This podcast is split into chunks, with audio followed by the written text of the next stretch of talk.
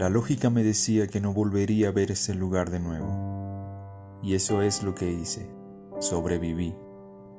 Seguí respirando. Y un día esa lógica resultó estar equivocada, porque la marea me trajo una vela con que navegar. Y aquí estoy, de vuelta, en Memphis. Estoy hablando contigo. Tengo hielo en mi vaso y he vuelto a perderla otra vez. Estoy muy triste por no tener a Kelly, pero me alegra de que estuviera conmigo en aquella isla.